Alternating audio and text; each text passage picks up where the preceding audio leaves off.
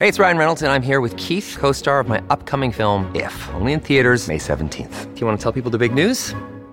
All right, I'll do it. Sign up now and you'll get unlimited for $15 a month in six months of Paramount Plus Essential Plan on us. Mintmobile.com slash switch. Upfront payment of $45 equivalent to $15 per month. Unlimited over 40 gigabytes per month. Face lower speeds. Videos at 480p. Active Mint customers by 531.24 get six months of Paramount Plus Essential Plan. Auto renews after six months. Offer ends May 31st, 2024. Separate Paramount Plus registration required. Terms and conditions apply if rated PG. El Internet, la inteligencia artificial y la ciencia avanzan a la velocidad de la luz. Tech Talk te explica el mundo tecnológico de manera sencilla, simple y eficaz con los comentarios de Pablo Quiroga en Americano. Comenzamos.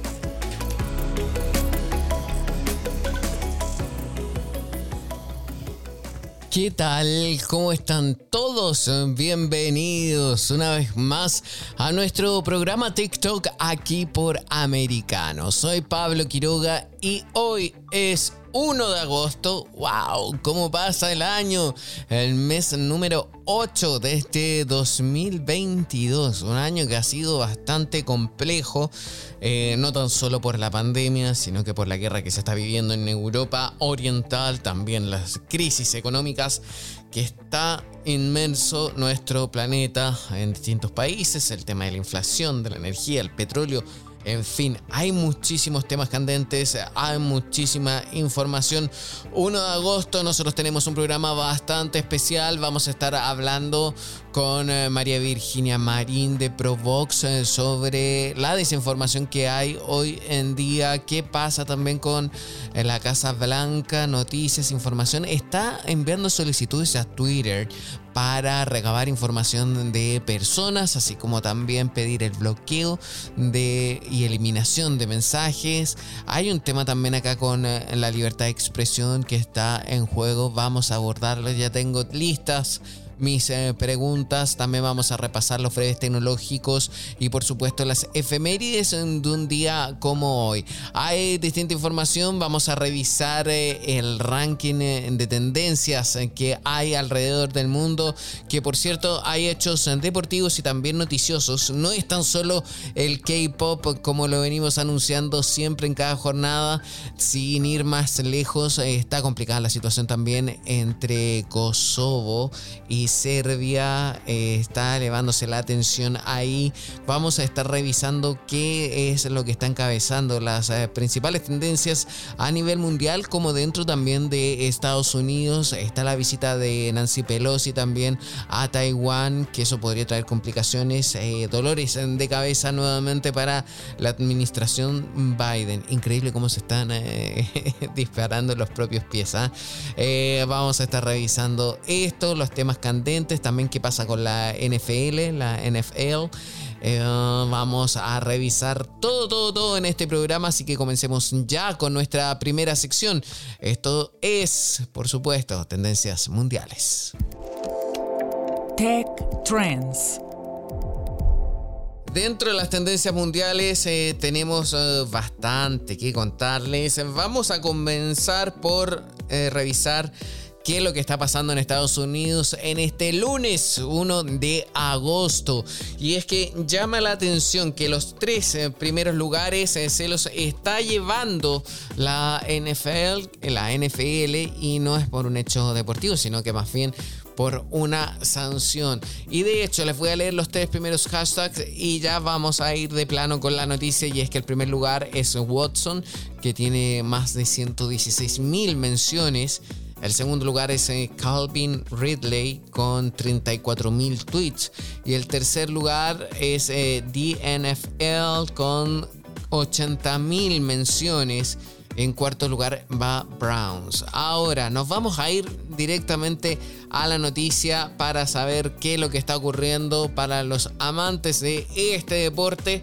Y es que apareció desde muy temprano en la mañana una información que empezamos a corroborar rápidamente y justamente habla sobre una sanción a un jugador de la NFL y nos eh, referimos a Deshaun Watson que será suspendido seis partidos.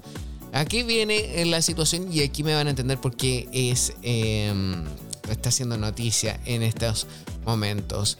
Deshaun Watson, quarterback de los Cleveland Browns, eh, será suspendido por seis partidos y así lo determinó este lunes la oficina disciplinaria y la oficial que está a cargo, que es Sue Robinson.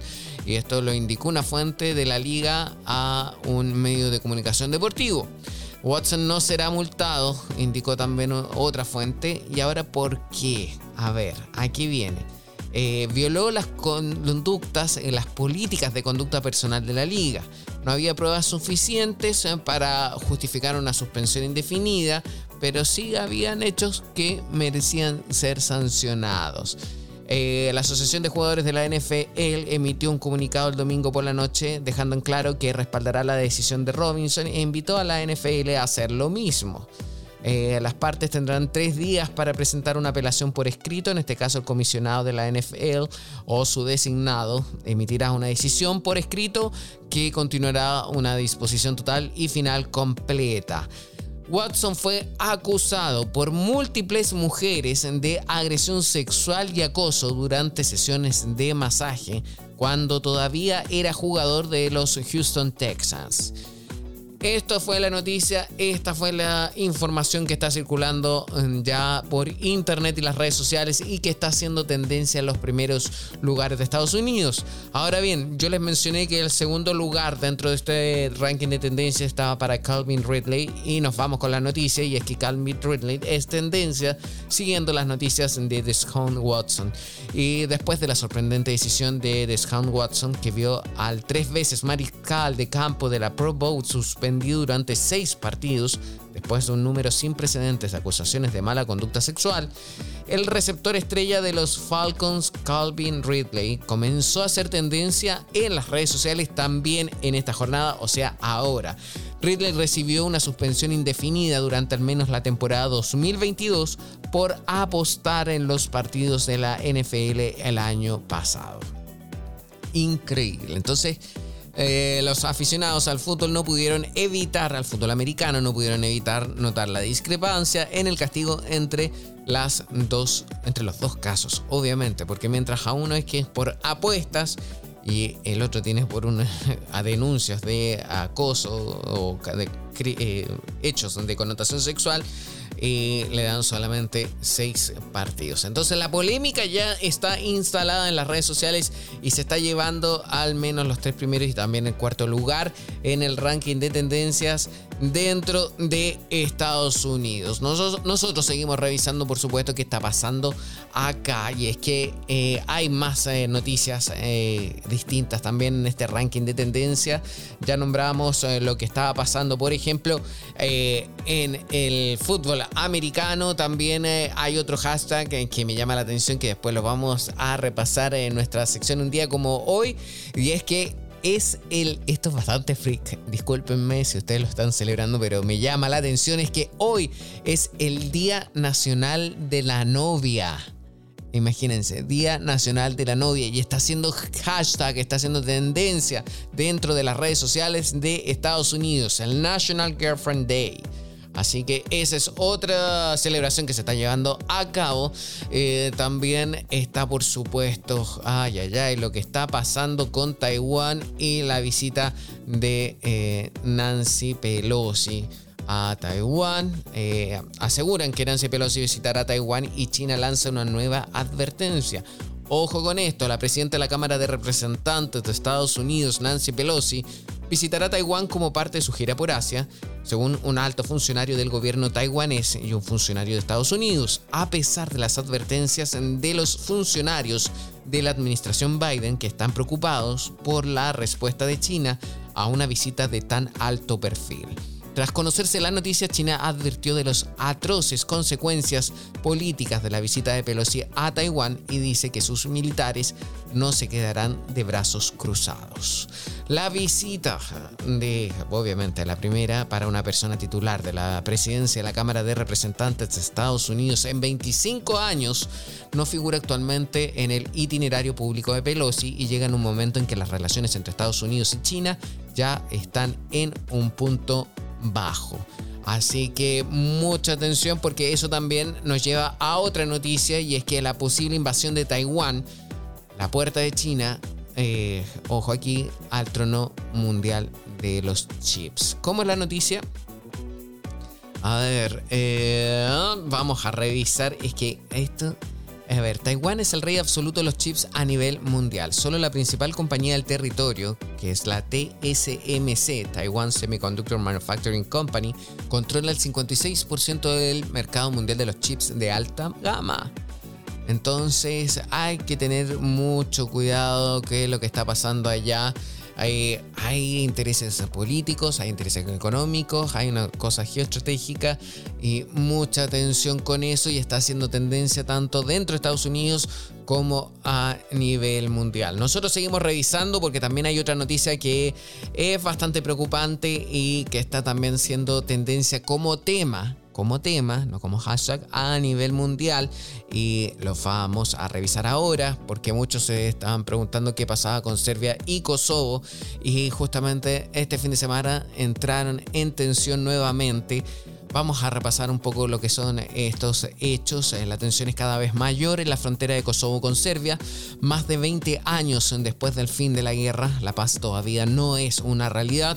El último encontronazo se ha iniciado tras la entrada en vigor este lunes de una nueva normativa kosovar sobre documentos de identidad y matrículas, por la cual aquellos que entren en el país desde Serbia tendrán que cambiar sus documentos de identidad serbios por documentos de identidad emitidos por Pristina válidos durante tres meses. El gobierno de Kosovo ha decidido aplazar por un mes hasta el 1 de septiembre la aplicación de la prohibición. Recordemos que eh, entre estos eh, dos territorios hay ya un conflicto bélico, hubo una guerra ya hace 23 años.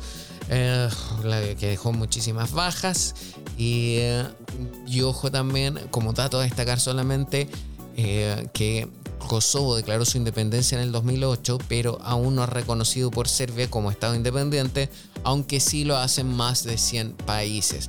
Ahora, el conflicto actual es que el domingo se iniciaron una serie de enfrentamientos entre Kosovo y Serbia con bloqueos de los pasos fronterizos y carreteras a pocas horas del previsto comienzo de la prohibición de documentos y matrículas serbias en Kosovo. Poco antes, la policía de Kosovo había cerrado los pasos fronterizos en Mernjak y Jarinje para el tráfico y desplegó sus patrullas en el norte kosovar, donde se concentra la minoría serbia con la finalidad de efectuar estos controles y cambios de documentación. El punto es que ya esta situación está tomando otros ribetes porque en esta misma jornada la OTAN también dijo que se iba a hacer parte de esto si es que algo ocurría. Y justamente es eso lo que nadie quiere que ocurra, que pase. Estamos ya viviendo una situación difícil entre Rusia y Ucrania y la OTAN sale en defensa de Kosovo contra Serbia después de que también, por supuesto, eh, se, apoyara a la situación que está ocurriendo. También recordemos que Rusia eh, enfrenta también un apoyo a Serbia y en este caso Kosovo apoyaría a la OTAN. Entonces aquí ya entraríamos también en una situación muy complicada con otros ribetes, así que vamos a estar atentos a ver qué está pasando. Al menos en las redes sociales ya se está comentando, estamos viviendo un año gris eh, por todo lo que está pasando, tanto eh, por lo de Rusia con Ucrania y también por toda la crisis energética y económica que enfrenta nuestro planeta. Nosotros eh, seguimos avanzando, nos vamos a una pausa. Ya les adelantamos eh, que se habla y que se debate en internet en esta jornada de 1 de agosto. Nos vamos a una pausa. Esto es TikTok, aquí por Americano. En breve regresamos con más tecnología, internet, inteligencia artificial y lo último en ciencia en la voz de Pablo Quiroga en TikTok por Americano. Busque su copa, siéntese cómodo y discuta los eventos más destacados de la semana en el único programa que analiza en tono relajado los temas más serios del momento. El Antídoto Rojo Extra, cada sábado, 9 pm este, 8 Centro, 6 Pacífico por Americano. Iberoamérica hoy. Un análisis de los acontecimientos políticos y sociales y su impacto en nuestra región Entrevistas con los protagonistas de los temas relevantes, puntos de vista distintos, para que saques tus propias conclusiones. De lunes a viernes en vivo, 12 pm este, 11 centro, 9 pacífico por Americano. Ideas, argumentos, posturas y visiones, sin desperdicios. Escucha, concuerda o difiere con los postulados de José Aristimuño y Jimmy Nieves, quienes debaten con vehemencia de lunes a viernes a las 9 pm este, 8 centro, 6 pacífico por Americano. La hora de la verdad está disponible para ti cuando quieras. Accede a toda nuestra programación a través de nuestra aplicación móvil americano. Descárgala desde Apple Store o Google Play y mantente informado con nosotros.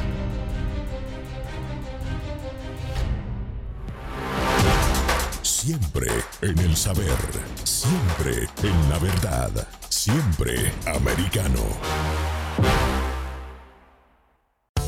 Estamos de vuelta con Tech Talk junto a Pablo Quiroga en vivo por Americano. Tech Talks. Ya estamos de regreso aquí en TikTok y es que salió hace muy pocos días una noticia que me dejó ¿Por qué digo esto? Porque nuevamente nos remitimos a lo que son las redes sociales, que en las últimas semanas hemos hablado bastante de ellas, pero ahora con una, noticia bastante particular, porque dice, los gobiernos aumentan las demandas de información de usuario.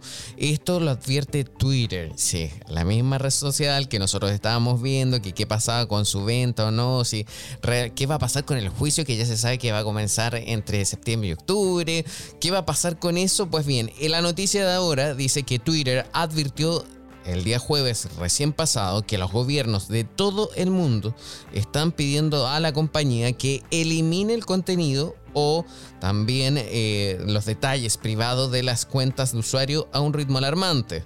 La compañía de redes sociales reveló en un nuevo informe, y aquí viene, que presentó un número récord de demandas legales casi 60.000 durante un periodo de seis meses el año pasado de los gobiernos locales, estatales o nacionales que querían que Twitter eliminara el contenido de las cuentas o revelar información confidencial como mensajes directos o ubicaciones de usuarios. O sea, lo que estamos acá em, viendo es que los gobiernos se vuelven más agresivos en la forma en que tratan de usar tácticas legales para desenmascarar a las personas que usan nuestro servicio, recopilar información sobre los propietarios de cuentas y también usar las demandas legales como una forma de tratar de silenciar a la gente. Esto lo dijo el jefe de seguridad e integridad de Twitter. Ustedes y nosotros y todos tenemos también criterio para saber o imaginar cómo van ocurriendo las cosas. El hecho concreto es que hay gobiernos, ya sea de Estados Unidos, ya sea en cualquier parte del mundo, Europa o Latinoamérica, que está pidiendo información a las redes sociales para poder borrar contenido o identificar también a personas. Y ahí hay que tener cuidado porque, a ver, hay un ejemplo muy claro también dentro de Estados Unidos, constituye la mayoría de las demandas de información de solicitud de cuentas, representando el 20% de las solicitudes. La India ya viene después, se queda atrás. Twitter dice que cumplió plenamente con aproximadamente el 40% de todas las informaciones sobre las cuentas de usuario. Japón es otro país en que está también eh, requiriendo información y a ver, aquí dice hace la mayoría de las solicitudes de Twitter para eliminar el contenido de las cuentas. Japón hizo más de 23.000 solicitudes, la mitad de todas las solicitudes, para que se eliminara el contenido.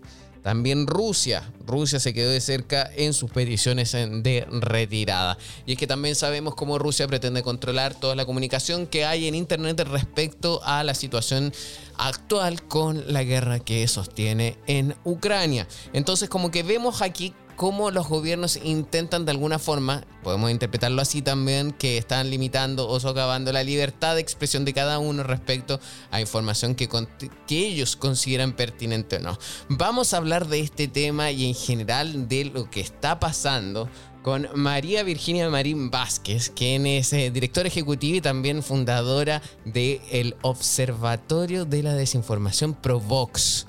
¿Cómo estás, eh, María Virginia? ¿Cómo estás? Un gusto saludarte. Muy bien, muy bien. Gracias, Pablo. Eh, gracias por la invitación y saludos a todas las personas que nos escuchan. Gracias. Mira, recién estaba leyendo yo esta noticia que causa bastante sorpresa o quizás tú puedas aclararnos si es algo nuevo o no, pero es recurrente que los gobiernos eh, soliciten, pidan información, conocer a las personas que están posteando tal y tal información o también pidiendo eliminar eh, mensajes? Sí, eh, definitivamente cada vez más entendemos eh, la dinámica, la conversación que se desarrolla en redes sociales como parte de la construcción de ese discurso público. Y además en sociedades, digamos, en contextos donde las redes sociales es una de las pocas fuentes de información, pues toma, digamos, mucha más relevancia eh, este instrumento o esta herramienta precisamente para ese debate público. Es bastante recurrente, que los gobiernos, que organizaciones, academias, etcétera, soliciten, digamos, eliminación de mucho de este contenido que puede ser eh, fake news, desinformación, difamación, etcétera, pero eh, digamos que entramos en un tema bastante o en un dilema bastante complicado, actual y que las decisiones que se tomen hoy al respecto van a tener implicaciones muy importantes en el futuro, entendiendo que estas herramientas no van perdiendo espacio, sino al contrario, cada vez más necesario su uso y que además las nuevas generaciones cada vez se enfocan más, eh, digamos, en entender el mundo a través de las redes sociales, quizás en algún sentido, y también la pandemia nos ha, generado esto, no solo las nuevas generaciones, sino el contexto que nos obligó de alguna forma a esto.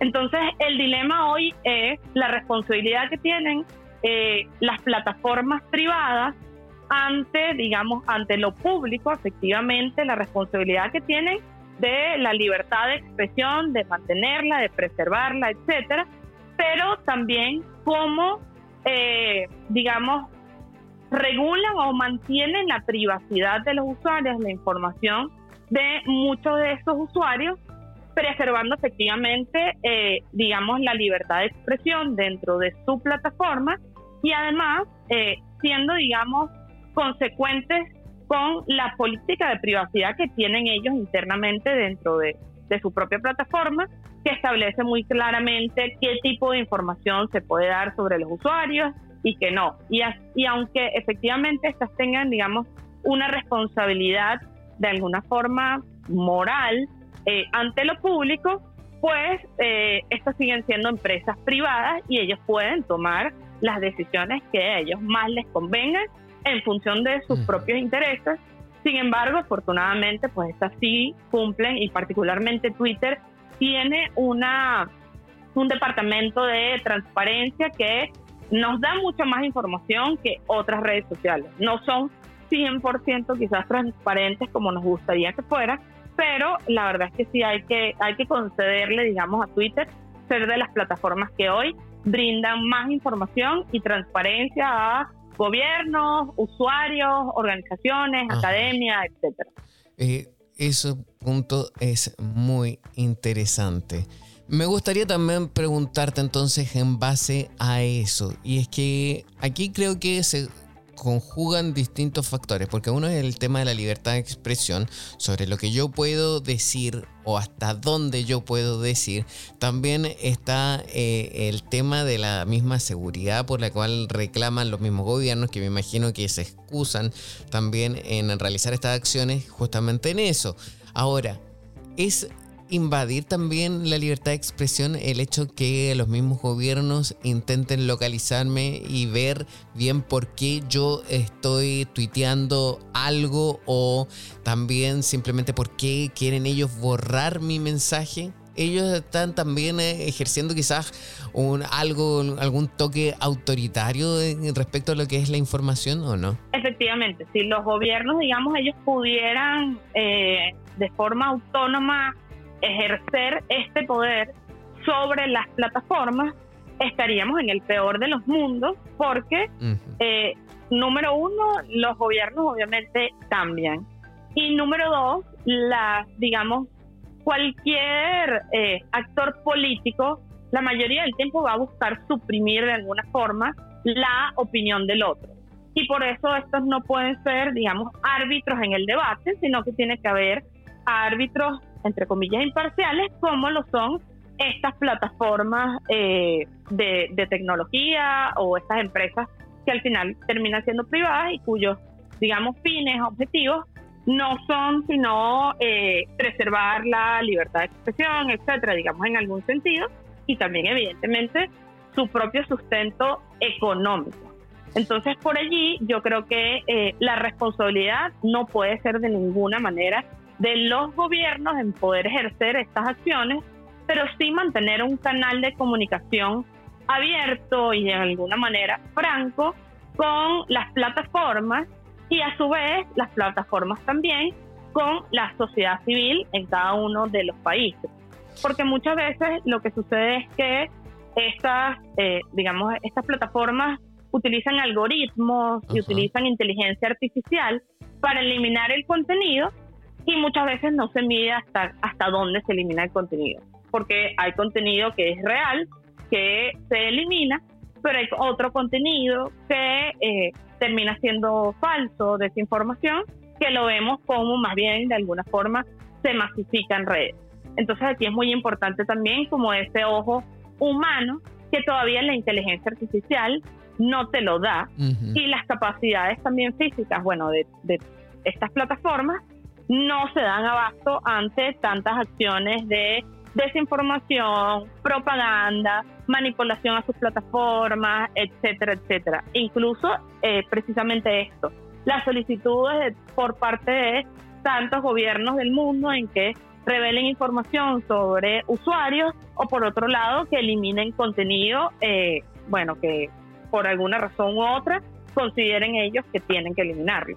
Pero todo esto tiene que pasar por estudios por, de la plataforma, estudios de ver si estos contenidos incumplieron con sus normas de uso o no, porque ellos no pueden eliminar un contenido simplemente porque un gobierno quiere que lo elimine. Tiene que haber eh, roto o tiene que haber, digamos, incumplido con alguna de las normas de uso de su plataforma para que efectivamente la plataforma pueda tomar acciones pero si lo hace, digamos, con sin ninguna justificación, entonces ahí sí estaría censurando. Sí, y eso también, digamos que ha pasado, se ha visto que ha pasado también en el último tiempo, en algunos casos, quizás no en todos, pero sí lo hemos podido corroborar. María Virginia, un momento por favor, sigue junto a nosotros, nos vamos a una pausa bien breve y ya volvemos con más. En breve regresamos con más tecnología, internet, inteligencia artificial y lo último en ciencia en la voz de Pablo Quiroga en Tech Talk por Americano. Una mirada global de la influencia de Medio Oriente en el mundo occidental junto a Hannah Beris cada sábado en Israel hoy, 2 p.m. Este, 1 Centro, 12 Pacífico por Americano. Los avances científicos y tecnológicos relevantes, Internet, redes sociales y el mundo de los videojuegos en Tech Talk con Pablo Quiroga. Conéctate de lunes a viernes, 2 p.m. Este, 1 Centro, 11 Pacífico, en vivo por Americano.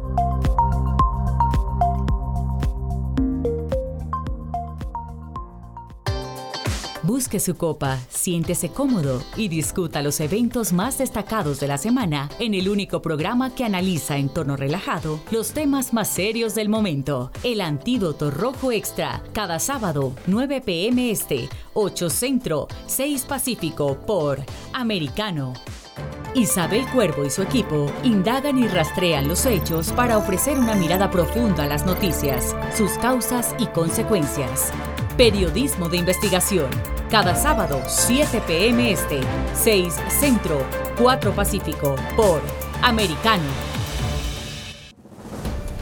Los hechos relevantes que ocurren en Estados Unidos, analizados con la característica frontalidad de Dania Alexandrino y sus invitados. Perspectiva USA. Conéctate de lunes a viernes, 8 p.m. Este, 7 Centro, 5 Pacífico en vivo por Americano. Infórmate con Lucía Navarro de los temas importantes del día que impactan tu vida. Conoce el contexto de los hechos con el análisis de especialistas. Únete a Actualidad Noticiosa de lunes a viernes a partir de las 10 pm este 9 Centro 7 Pacífico por Americano. Vive en la verdad. Somos Americano. El análisis de la actualidad política de los países del sur de Latinoamérica y sus consecuencias en el continente, junto a Marcelo López Macía, de lunes a viernes, 10 a.m. Este, 9 Centro, 7 Pacífico, por Americano. Donde están los hechos, somos Americano. Estamos de vuelta con Tech Talk junto a Pablo Quiroga en vivo por Americano. Tech Talks. Estamos en TikTok hablando sobre desinformación. ¿Qué está pasando? Tenemos junto a nosotros a María Virginia Marín Vázquez, directora ejecutiva de Provox. Ahora bien, nosotros hemos estado mencionando a través de esa noticia a distintas potencias mundiales. Está el caso de Estados Unidos, está el caso de Rusia, también el caso de Japón. Lo mencionamos recién dentro de los países que estaban solicitando acceso a información a estos eh, gigantes tecnológicos. ¿Cómo se ve la región en Latinoamérica respecto a este, digámoslo, autoritarismo digital? Sí, y precisamente esto es parte de lo que entra del, en el debate que quizás eh, si son gobiernos democráticos solicitando algún tipo de información, eh, puede ser, y eso puede ser para la bienestar del mayoría, de la mayoría, como podría no serlo, pero si algo estamos muy seguros es que en contextos autoritarios y en regímenes autoritarios, pues va a ser precisamente para silenciar minorías, para ocultar, eh, digamos, la realidad de ciertos países. Y esto pasa mucho hoy en Latinoamérica.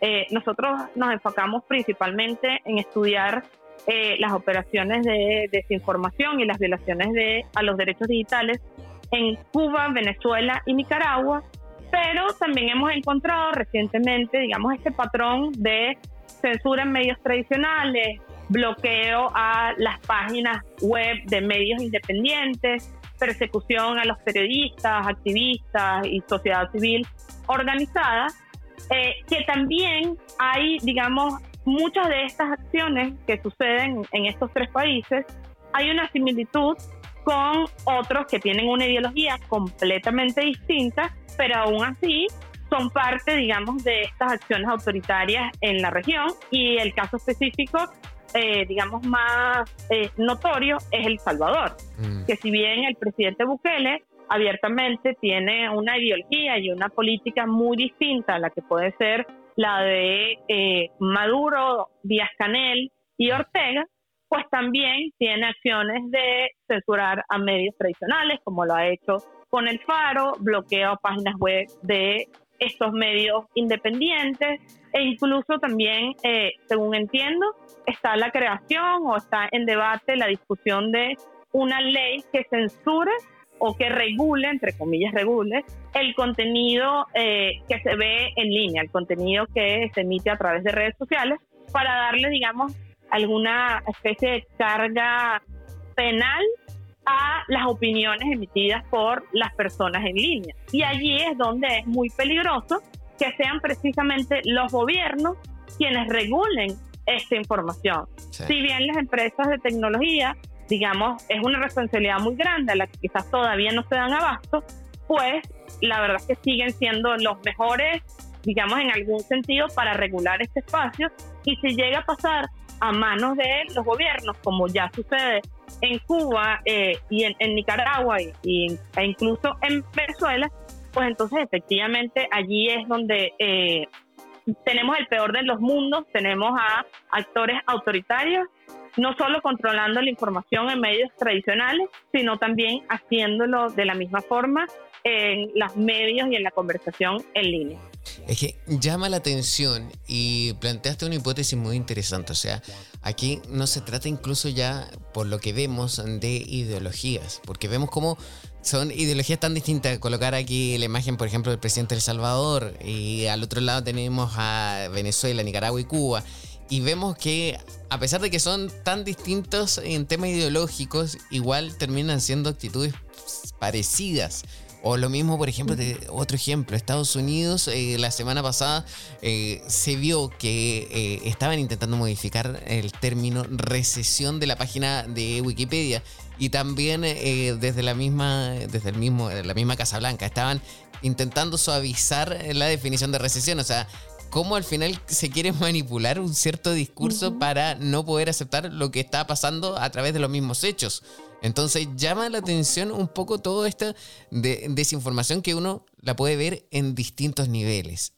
¿A qué tenemos que prepararnos? ¿Vamos ¿Esto va a ser frecuente ya de aquí en adelante? Seguramente. Eh, creo que incluso el mismo artículo de, de Twitter o, el artículo eh, que utilizamos como, como base para esta discusión, que habla sobre la conversación que tuvo Twitter, evidencia que eh, cada año van aumentando más estas solicitudes y cada vez eh, no dudo que vaya a ser distinto. Van a los gobiernos pedir más información sobre eh, los usuarios y de alguna forma también los usuarios vamos a pedir más información sobre la manipulación por parte de estos gobiernos, como lo venimos viendo en Cuba, en Nicaragua y Venezuela.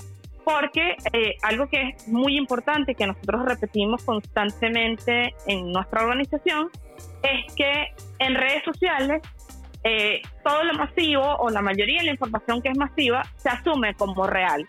Y esto es muy peligroso, digamos, es un arma de doble filo lo que nos presenta hoy las redes sociales, porque si bien es, es un espacio, digamos, libre para el debate y para la libertad de expresión, también es muy fácil, es un espacio muy fácil de manipular a través de cuentas falsas, utilizando el anonimato para difamar, eh, para atacar a otras personas o otros actores. Entonces, es, un debate que todavía tenemos que dar. Creo que aquí hace falta, como, de alguna forma, aprendiendo de las, de las peores experiencias, que no necesariamente ni siquiera son las latinoamericanas. Las latinoamericanas han aprendido de otros lados, han aprendido de lo que hace Rusia, de lo que hace China. Si vemos contextos como eh, países africanos, países del Medio Oriente, también pasan cosas muy similares en el control de la información en línea. Entonces creo que nos toca a los actores democráticos, a los actores a favor de los derechos, de alguna forma establecer algunos límites. Es como ponerle las, las rayas de cal, no sé, al campo de juego y ver, porque el juego además constantemente va cambiando. Nosotros tenemos que también cambiar con ellos. Si las políticas de, digamos, de Twitter están obsoletas para luchar en contra de la desinformación. Entonces nosotros tenemos que exigir a Twitter o a las plataformas que hagan falta que eh, actualicen sus políticas. Mm. Si vemos que también existe tanta manipulación por parte de los gobiernos, entonces como Twitter también o estas plataformas nos pueden ayudar y no solo Twitter, porque también hay muchas eh, hay mucho interés por parte de actores democráticos. Eh, por ejemplo, los ucranianos han tenido una lucha en todo sentido y en uno de esos que además ha sido admirable también eh, es la lucha en el espacio comunicacional, específicamente la batalla en las redes sociales, donde en teoría los rusos son los expertos o eran los expertos. Pues los ucranianos nos han demostrado que con la verdad, con la documentación de lo que sucede y utilizando estas redes, digamos, también para, eh, para informar y para viralizar contenido que es real y que no se puede, digamos, difundir en otros medios o en otros espacios, pues aprender de lo bueno, cómo se pueden utilizar estas redes para la denuncia social, la documentación de violaciones de derechos humanos, etcétera, y la documentación además a futuro, que es lo único que nos va a quedar para también buscar justicia ante instancias internacionales, para generar, claro, ante las Naciones Unidas, ante todos estos espacios que al final eh, quizás todavía no consideran tanto el tema digital, porque es relativamente nuevo, pero sin duda cada vez nos damos más cuenta lo necesario que es no solo eh, considerar este espacio, sino también, eh, digamos, preservar de alguna forma los derechos y la libertad de expresión dentro de él. Importante, es una tarea también que hay que hacer. Muchísimas gracias por haber estado junto a nosotros nuevamente y esperamos seguir teniéndote muchas veces más para seguir comentando sobre este mal que afecta hoy en día que es la desinformación digital que la vemos ahora en todos los niveles y hay que tener muchísimo cuidado porque al final es algo sagrado de nosotros, la libertad de información y también de expresión. Muchísimas gracias, María Virginia, que estés bien a ti por la invitación, encantada. Gracias. Ha sido María Virginia Marín Vázquez, eh, directora ejecutiva mm, del Observatorio contra la Desinformación, Provox, quien está junto a nosotros aquí en TikTok. Nos vamos a una pausa y ya volvemos con más aquí por Americano. TikTok está disponible para ti cuando quieras. Accede a toda nuestra programación a través de nuestra aplicación móvil americano Descárgala desde Apple Store o Google Play y mantente informado con nosotros. En breve regresamos con más tecnología, internet, inteligencia artificial y lo último en ciencia en la voz de Pablo Quiroga en Tech Talk por Americano. Donde vive la verdad. Somos americano. Los hechos relevantes que ocurren en Estados Unidos, analizados con la característica frontalidad de Dania Alexandrino y sus invitados. Perspectiva USA. Conéctate de lunes a viernes, 8 pm este, 7 centro, 5 pacífico. En vivo por Americano. Perspectiva USA está disponible para ti cuando quieras. Accede a toda nuestra programación a través de nuestra aplicación móvil americano. Descárgala desde Apple Store o Google Play y mantente informado con nosotros.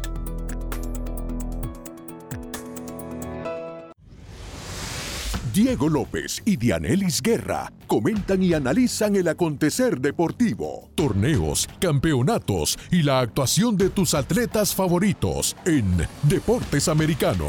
Sábado, 10 pm este, 9 centro, 7 pacífico por Americano. Busque su copa, siéntese cómodo y discuta los eventos más destacados de la semana en el único programa que analiza en tono relajado los temas más serios del momento. El Antídoto Rojo Extra, cada sábado, 9 pm este, 8 Centro, 6 Pacífico por Americano. Los hechos relevantes que ocurren en Estados Unidos, Europa, Asia y Medio Oriente, vistos con la mirada experta de la internacionalista Lourdes Subieta, en Así está el mundo, de lunes a viernes, 11 a.m. Este, 10 Centro, 8 Pacífico, en vivo por Americano.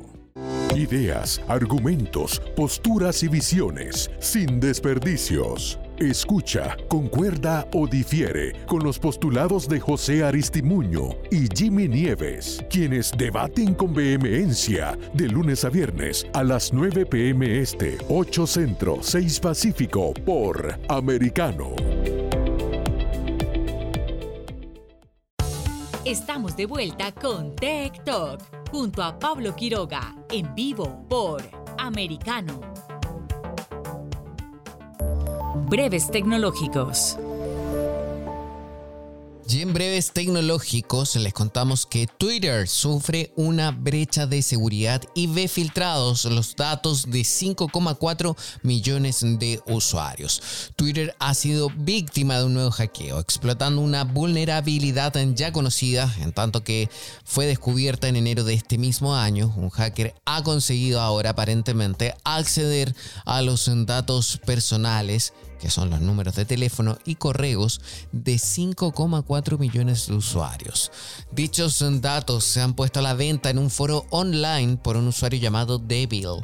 Según asegura el mismo en la publicación, tiene los datos de 5.485.636 usuarios, incluyendo celebridades, empresas y otros usuarios. El precio de venta, 30 mil dólares. Desde Twitter ya han confirmado estar investigando la situación, pero no hay información por el momento. La vulnerabilidad explotada por el hacker fue ya reportada y en principio parcheada ojalá, espero, sí. En enero pasado, esta vulnerabilidad permitía a un atacante obtener el número de teléfono y dirección de correo mediante un fallo concreto del cliente de Twitter para Android. La amiga está en que funcionaba incluso cuando el usuario había ocultado dicha información en los ajustes de privacidad. Un usuario de HackerOne, este es un medio que se llama Shirinovsky, reportó el problema a Twitter y no solo fue verificado, sino que Twitter recompensó al usuario con 5.040 dólares. Es poco, poco dinero para todo lo que he descubierto y además, por supuesto, eh, cuántos datos fueron y cuánto está la venta. No, nada. Bueno, eh, pues si bien esta vulnerabilidad ya había sido parchada, es la misma que aparentemente ha usado Devil para obtener los 5,4 millones de usuarios. La información se vende por 30 mil dólares en el mismo foro en el que a principios de mes se vendía la información de mil millones de datos de chinos. Pocas horas después de la publicación en el foro, el propio foro verificó la autenticidad de la filtración y el método de extracción. A ver, aquí también aparece otra empresa que es Restore Privacy. Eh, también asegura haber validado la información usando la prueba puesta a disposición por Devil. Y efectivamente los datos filtrados parecen correctos. Sea como fuere, tocará esperar para que Twitter se pronuncie y dé más información al respecto. Por ahora solo sabemos que está investigando el asunto. Analistas creen que Microsoft podría comprar Netflix para expandir Xbox Game Pass. Analistas aseguran que Netflix estaría interesada en una potencial adquisición por parte de Microsoft. Sostienen que el reciente acuerdo alcanzado por ambas compañías para el desarrollo del nuevo plan de publicidad de la plataforma de streaming es una señal de que están abiertos a la posibilidad de una compra. Laura Martin, analista de la firma Needham, cree que Netflix podría estar ocultando una agenda oculta que contemple tal vez a mediano o largo plazo que Microsoft pueda hacerse con sus operaciones. Explicó a su vez que la decisión de optar por asociarse con Microsoft no es una casualidad, pues actualmente el número de empresas que están en capacidad de desembolsar los 100 millones de dólares que potencialmente podrían representar una transacción de este tipo son muy pocas. En la corta lista se incluyen empresas como Google o Amazon, sin embargo no parece factible que ninguna de estas dos esté interesada en la compra. A esto también hay que agregar que Microsoft se encuentra actualmente en una etapa de crecimiento, especialmente lo que respecta a su segmento de negocio dirigido a los videojuegos. Muestra de ello fue la adquisición de Activision y Blizzard, que aún se encuentra en desarrollo por casi 70 mil millones de dólares en lo que supuso un golpe sobre la mesa para el sector. Asimismo, hay que tomar en cuenta que Xbox se encuentra apostando fuertemente por el contenido en streaming con el lanzamiento de Xbox Cloud Gaming, el cual ya se encuentra presente en los televisores de Samsung. Con esto Microsoft espera allanar el camino para lo que creen que será el futuro de los videojuegos en los cuales no serían necesarias las consolas. Los comentarios eh, eh, también que surgen en un momento en el que Netflix se encuentra en una situación compleja, también nosotros lo abordamos en un capítulo de la semana pasada, con una importante caída en el precio de sus acciones como consecuencia del desplome del número de suscriptores en fechas recientes. Esto ha tenido como consecuencias que la plataforma se ve obligada a encontrar nuevas fuentes de ingreso como el lanzamiento de un plan de eh, más económico que incluirá publicidad o que también tendría que llegar al mercado antes del cierre fin de año. Nosotros, como ya les comentaba, abordamos ah, sobre la crisis de la plataforma de streaming, ya sea Netflix o en general de las plataformas de video streaming. Los invito a que escuchen el capítulo, el episodio de TikTok número 98, eh, donde hablamos con Pablo Mancuso sobre esta crisis y fatiga de las plataformas de streaming. Está muy interesante, recuerden acceder a través de las diversas plataformas que tenemos como Spotify, iHear, Google Podcast, Apple Podcast, Megaphone y también Amazon Prime. Un nuevo ataque de phishing en LinkedIn en trata de secuestrar las cuentas empresariales de Facebook. Cualquier sitio puede ser ideal para, los para que los ciberdelincuentes puedan desarrollar sus acciones maliciosas para tener acceso a cuentas sin el permiso de su propietario. El último caso se ha dado en la plataforma LinkedIn con una campaña de phishing con el nombre en código Ducktail que está dirigida a los profesionales para tener acceso a las cuentas comerciales de Facebook que pueden estar administrando. El descubrimiento de esta nueva campaña viene de la mano de Wedge Secure. Ahí apuntan a que es un ataque dirigido. Esto quiere decir que los atacantes tratan de elegir muy bien las víctimas para poder encontrar aquellos perfiles que tienen el rol de administrador de las cuentas de Facebook de las empresas donde están trabajando en ese momento. ¡Wow! Esto es muy sofisticado. Pese a que esta campaña se ha podido describir de manera reciente, lo cierto es que ha estado en marcha mínimo un año y se podía alargar hasta cuatro años atrás en un estado realmente latente. Además, se apunta a que el actor de estas amenazas estarían puestas en un vietnamita que habría recopilado datos de manera remota desde el año 2018. A ver, aquí hay que tener eh, en consideración el tema del phishing, que eh, es realmente simple la forma de operar. Y es que el atacante se comunica directamente con empleados que ha seleccionado previamente en LinkedIn gracias a los perfiles que se ajusten a administradores de Facebook. Esto es algo relativamente sencillo, ya que normalmente entre la experiencia que se especifica en los perfiles se detalla si se tiene un recorrido como gestor de páginas en redes sociales. Durante estas conversaciones, los atacantes utilizan tanto como ingeniería social y el engaño para que los usuarios descarguen un archivo que parece completamente legítimo. Esto se debe a que están alojados en servicios de nube conocidos por todos como por ejemplo iCloud Drive o Dropbox pero lo que de verdad se está descargando y ejecutando será un malware que rastreará en las cookies de cualquier navegador en busca de la información de inicio de sesión de Facebook y no se va a requerir que se otorgue una autentificación de doble factor ya que las solicitudes al realizarse desde estos mismos navegadores de confianza se va a tener acceso libre a la cuenta para terminar secuestrándola. En este caso, la información sustraída incluye nombre, correo electrónico, ID de usuario, códigos 2FA, datos de geolocalización, lista de clientes o también de usuarios. Toda esta información se envía a través de diferentes bots en Telegram para poder gestionarlo en servidores externos, pero no se queda aquí el malware. Antes de desaparecer por completo, agrega en la página de Facebook el correo electrónico del actor de la amenaza para poder tener acceso completo a ella y reemplazar datos financieros para redirigir los beneficios a sus cuentas. Todo esto hace que en cualquier tipo de plataforma se deban tomar las máximas medidas de seguridad para evitar cualquier tipo de susto. En ningún caso, ojo, consejo, no descarguen nunca jamás archivos que no hayan solicitado o que vengan de remitentes desconocidos, aunque estos estén alojados en servidores de confianza mucha atención con ese dato y se los pido encarecidamente que nosotros somos el primer filtro para evitar cualquier desgracia, cualquier intrusión, cualquier robo, cualquier hackeo. Estos son consejos que los damos aquí en TikTok. Nosotros por ahora nos vamos a una pausa y ya volvemos con más. Esto es Americano.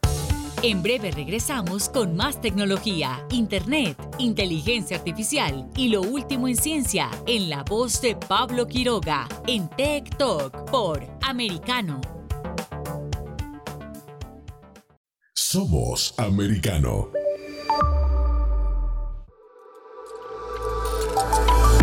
Vive en la verdad. Somos Americano. Iberoamérica Hoy está disponible para ti cuando quieras. Accede a toda nuestra programación a través de nuestra aplicación móvil americano. Descárgala desde Apple Store o Google Play y mantente informado con nosotros.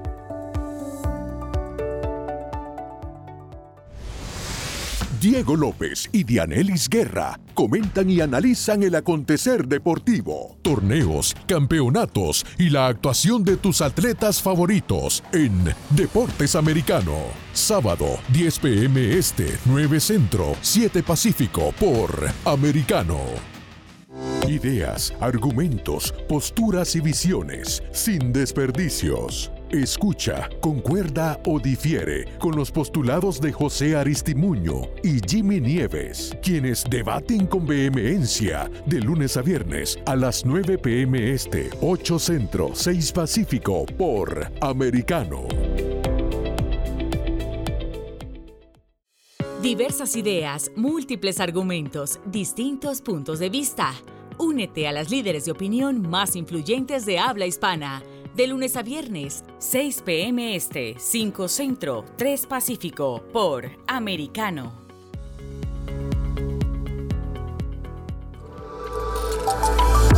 Vive en la verdad. Somos americano. Somos americano. Estamos de vuelta con Tech Talk junto a Pablo Quiroga en vivo por Americano. Un día como hoy. Y en un día como hoy hay bastante que contarles eh, porque se recuerdan distintas eh, fechas que llama la atención, ya hay que celebrarlos. Yo ya les dije una al comienzo de nuestro programa y me llamó muchísima la atención y yo creo que no, no, no, no, es muy extraña porque hoy en Estados Unidos es el Día Nacional de la Novia. A ver, en el 2000, aquí hay una noticia que dice, el Día Nacional de la Novia cae el 1 de agosto, que es un lunes. Tal vez no tienes tiempo para sacar a tu mejor amiga o novia o pareja o se te escapó de la cabeza que se suponía que debías elegir un regalo. De cualquier manera no tienes eh, nada de qué preocuparte ya que hemos hecho una recompilación de algunos de los mejores mensajes y citas. Eh, no lo puedo creer. Pero a ver, ¿qué le dirían ustedes a sus novias? A ver, gente. A mi novia, ¿qué le diría? Yo le invitaría a comer, está bien, ok, es el Día Nacional de la Novia. National Girlfriend Day, por supuesto. Así que muchas felicidades a todos los que tengan pareja. Es el día también de la novia. Y por supuesto también el 1 de agosto se recuerda el día de la alegría. Así que ah, a ver si la música nos acompaña. Escucha.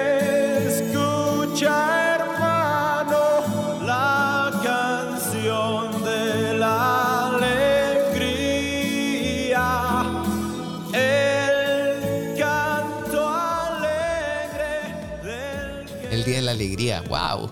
Y también en el término en campo de la ciencia, el día del ARN.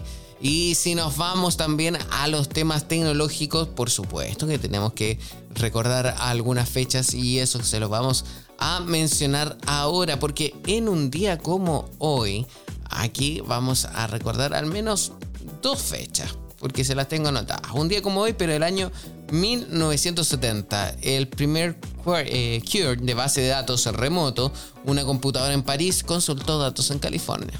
Ok. Y también un día como hoy, pero el año 1990, Tim Berners-Lee sugiere crear un sistema de redes de hipervínculos. Esto ya lo conocen. Porque esto fue el origen del World Wide Web, la www www. Esto ocurrió el inicio en 1990, un día como hoy, 1 de agosto. Y en el año 93, este ya viene como eh, bonus, Fujitsu presenta la supercomputadora Numerical Wind Tunnel que rompió la barrera de los 100 gigaflops. Así que esto también lo van a saber las personas más interesadas en el ámbito de la tecnología. Nosotros eh, comenzamos a despedirnos, se nos pasó volando este programa interesante, entretenido, de como de costumbre. Eh, la idea es poder empoderarlos con información que sea en el ámbito de la actualidad vinculada a Internet, ciencia, tecnología, redes sociales. En fin, esto es TikTok. Somos TikTok, somos americanos Recuerden que nuestra cadena Americano Media va a estar presente esta semana en uno de los eventos más importantes del año, que es la CEPAC del 4 al 7 de agosto. Esta es la conferencia de acción política conservadora, que es la reunión de los conservadores más grandes e influyentes del mundo, que ya se realiza este evento hace muchísimo tiempo, desde 1974, reúne a cientos de organizaciones conservadoras alrededor del mundo, miles de activistas, millones de espectadores y los mejores y más brillantes líderes del mundo. Esta versión se realiza en Dallas, en Texas. Así que vamos a estar ahí en este evento. Mucha atención. Hay una transmisión especial para finales de la semana, así que luego les vamos a ir adelantando más novedades. Nos despedimos por ahora. Soy Pablo Quiroga. Que estén bien. Gracias, gracias. Chao, chao. Tech Talk y Soberproy. Conéctate con nosotros de lunes a viernes a las 2 p.m. Este, 1 Centro, 11 Pacífico, por Americano.